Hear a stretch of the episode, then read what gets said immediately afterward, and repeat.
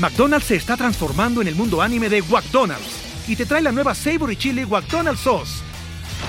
Los mejores sabores se unen en esta legendaria salsa para que tus 10-piece chicken wack papitas y Sprite se conviertan en un meal ultra poderoso. Desbloquea un manga con tu meal y disfruta de un corto de anime cada semana. Solo en McDonald's. baba ¡Go! En McDonald's participantes por tiempo limitado hasta agotar existencias. Ever wonder what happened to those guys who could have been pro, but you know, life got in the way? Maybe it was a pulled ACL, la rodilla, or just one too many beers? We've been there, and we're bringing you the funniest take on sports commentary you've ever heard. Welcome to Could Have Been Pro, a podcast where we talk about soccer, football, basketball, and many other sports. Proudly brought to you by Sonoro. Find us wherever you listen to podcasts. Just search for Could Have Been Pro, hit that subscribe button, and let's dive into the hilarious side of sports together.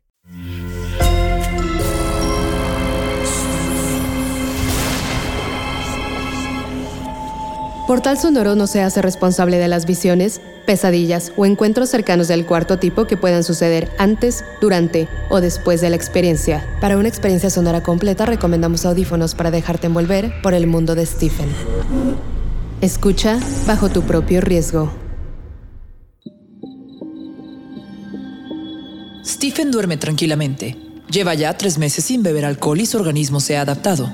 Ya no le tiemblan las manos ni pasa noches insomnes. Sus sueños, normalmente, son placenteros.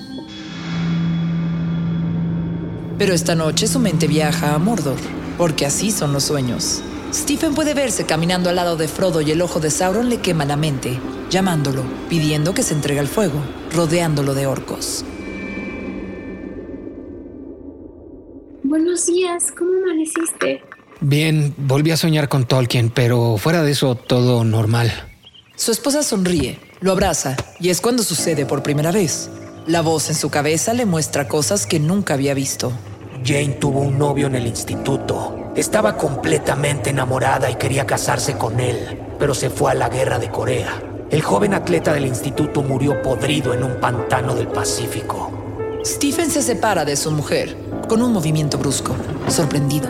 La mira a los ojos como si no la conociera. ¿Qué pasa? Nada, tuve como un flashback o un déjà vu, supongo. Stephen camina lento, mareado, arrastrando los pies a su estudio y se pone a escribir como todas las mañanas. Después de completar sus seis páginas diarias, sale a dar un paseo. Su cuerpo se siente lleno de vida desde que dejó el alcohol. Necesita movimiento y aire puro para alejar a los fantasmas que duermen en las esquinas de su cerebro. Camina por las calles fumando tranquilamente un Lucky Strike. Ve el mundo con una mente clara, sin el sedazo vaporoso que el alcohol le da a su mirada. Al llegar a la esquina, Billy, el repartidor de la Gaceta de Bangor, aparece montando su bicicleta. Los dos se encuentran y el pequeño de 12 años con gorra de los Celtics alcanza a frenar. Stephen, para detenerlo, pone sus manos firmes en el manubrio y roza los dedos ágiles de Billy. Billy roba en la farmacia y le vende los omníferos a los adictos que viven en las vías del ferrocarril. Con eso compra cada semana un número para su colección de cómics del hombre araña. Stephen quita la mano como si hubiera tocado fuego. Mira al adolescente que le sonríe, inocente y preocupado por el encontronazo que pudo tener graves consecuencias. Stephen se marea. El mundo se nubla un instante. Enfoca a Billy pensando si lo que ha visto y escuchado en su cabeza puede ser real o es la falta de alcohol que le hace tener sinapsis falsas. Perdón, señor.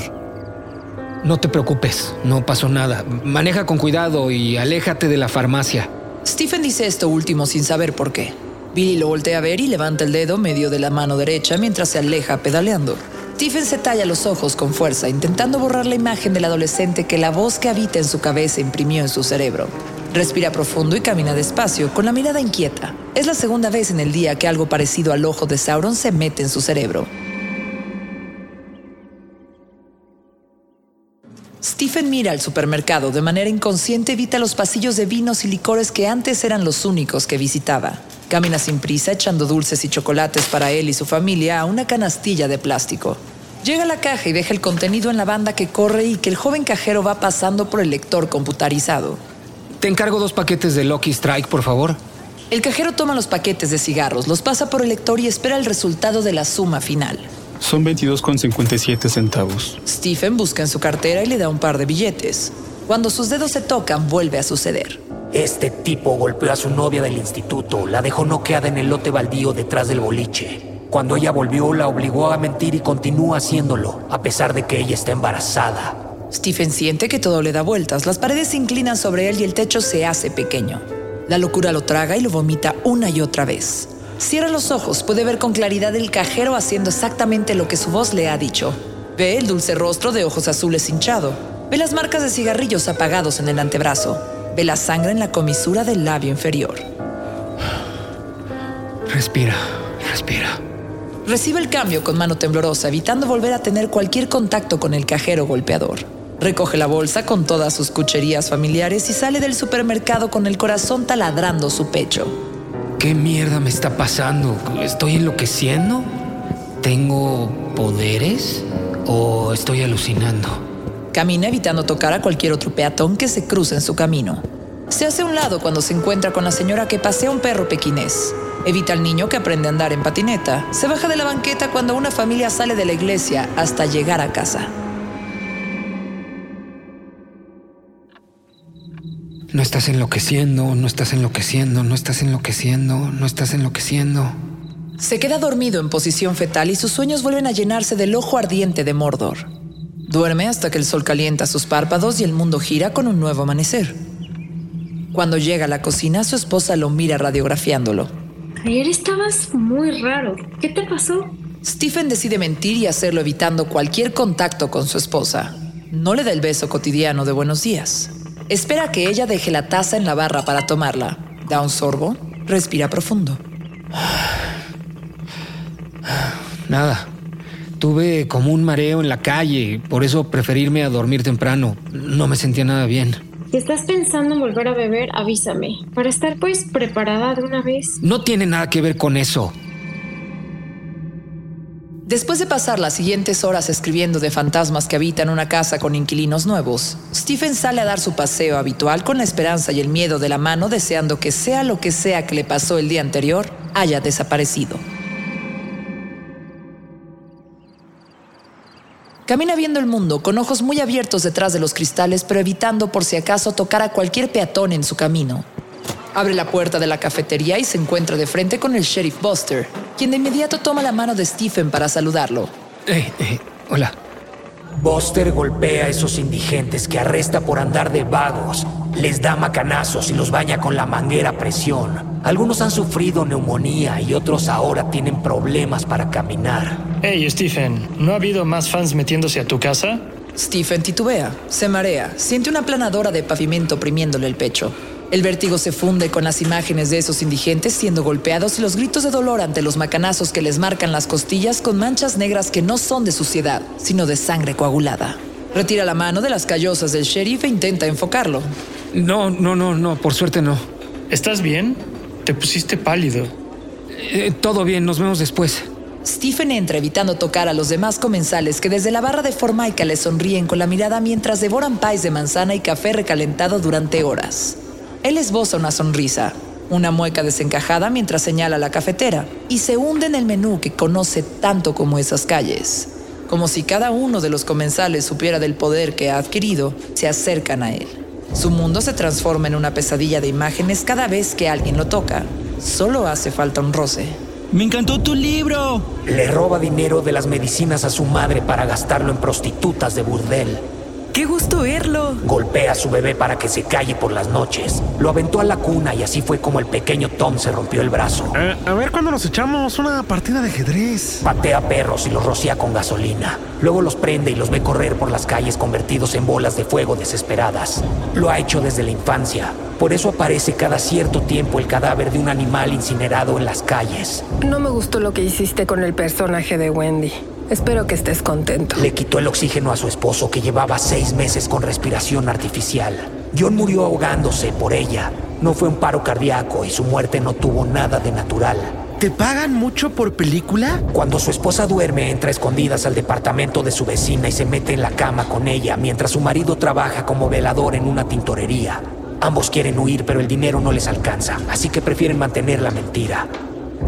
¿Alguna vez has visto un ovni? El anciano echa una gota de cianuro cada noche en el té de su vieja esposa. La odia. Odia la forma en la que come, cómo arrastra los pies cuando despierta dentro de esas horrendas pantuflas. Odia su bata, sus crucigramas y sus telenovelas, pero no es capaz de decírselo. Prefiere matarla poco a poco, mientras sonríe y le lleva la cena envenenada a la habitación. ¿Nos podemos tomar una foto? Le roba la cartera a los hombres con los que pasa la noche, después les corta la cara mientras duermen. Los deja marcados para siempre por meterse con prostitutas que son casi unas niñas. La marea de personas que se acercan no se detiene, es un enjambre de moscas sobre la fruta podrida. Stephen no puede moverse y uno a uno lo tocan, bombardeando su mente, asfixiando su cordura. Odio tus libros. Enalteces la violencia. Ese hombre castiga a su hijo a punta de cinturonazos cuando falla en el béisbol. Cada strike en el campo es un golpe de cinturón. Es un maldito deportista frustrado que vive de sus estúpidas glorias en el instituto. Me encantó esa historia del perro rabioso. Su cuarto está lleno de armas semiautomáticas que compra por internet. Su máximo sueño es poner una bomba en su escuela y vengarse de sus compañeros. Por tu culpa, odio a los payasos. Ese le inyecta aire con una jeringa a las orugas que encuentra en el jardín hasta que explotan un líquido verdoso que examina con una lupa. Tiene una mente retorcida. ¿De dónde sacas todas esas ideas? Me encantaría contarte mi historia. Quizá la puedas utilizar. Este maldito banquero, remedo de Patrick Bateman, ha asesinado prostitutas en su casa de Miami. Las lleva en su BMW y las destaza por diversión. Luego las convierte en alimento de tiburones. Stephen se hunde en sí mismo. Las imágenes que aparecen en su cabeza al contacto con la gente derriten su cordura, en una bola de nieve de actos despreciables, parecidos a los de sus personajes que invaden cada rincón de su cerebro hasta hacerlo desmayar.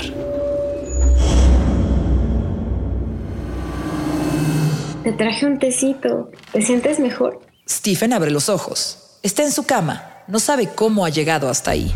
No recuerdo nada, solo una avalancha de zombies, una cascada de imágenes sucias, obscenas, una película interminable de gente haciendo cosas desagradables, gente repulsiva, matando, golpeando, rompiendo, mintiendo, gente asquerosa cometiendo actos horribles, gente oscura deleitándose con el dolor de otros. Y yo viéndolo todo, absorbiéndolo todo, sin poder evitarlo. Pues eso es buena idea, tú con poderes. Para nada, es una pesadilla. Joe aparece con el pañal colgando, casi a punto de caer. Lleva la mamila pegada a la boca como un pulpo adherido a las rocas. Estira los brazos en dirección a su padre. Stephen lo mira, primero con ternura y después con miedo. Su hijo se acerca y Stephen no puede evitar cargar al pequeño entre sus brazos. Te tiene miedo, te ve como un monstruo que bebe cosas y se transforma. No entiende exactamente qué es, pero sabe que las botellas de cristal y las latas que aplastas cuando las terminas sacan lo peor de ti. Por las noches sueña que lo atacas, aunque durante el día seas cariñoso. Él no puede entender que seas dos personas, Stephen. A veces te mira con favor y a veces es feliz contigo. Stephen mira a su hijo y encuentra su reflejo en las pupilas infantiles, llenas de asombro y ternura, pero lo que ve está muy lejos de ser tierno. Ve a un hombre acabado, lleno de miedos incomprensibles. Sus latidos se aceleran y el pecho le golpea como en un ataque de pánico. Deja al niño y se mete en su estudio, encerrándose, evitando cualquier contacto con la humanidad. Pasa el día agotado pensando en cada vistazo al mundo secreto de Bangor. Antes de irse a la cama, toma una decisión, destapa la botella de whisky y tira a la basura la ficha de tres meses de sobriedad.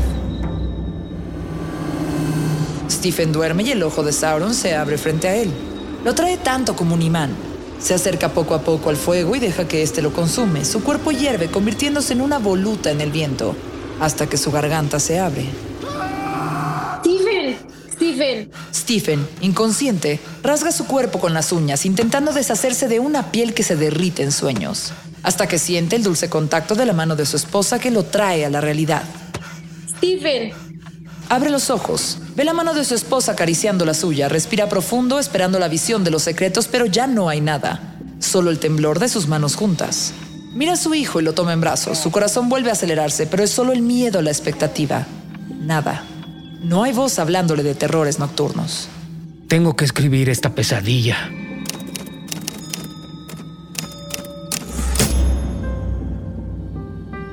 Este episodio está inspirado en diversos personajes con poderes especiales, como Johnny Smith de The Dead Zone y Danny Torrance de Doctor Sueño.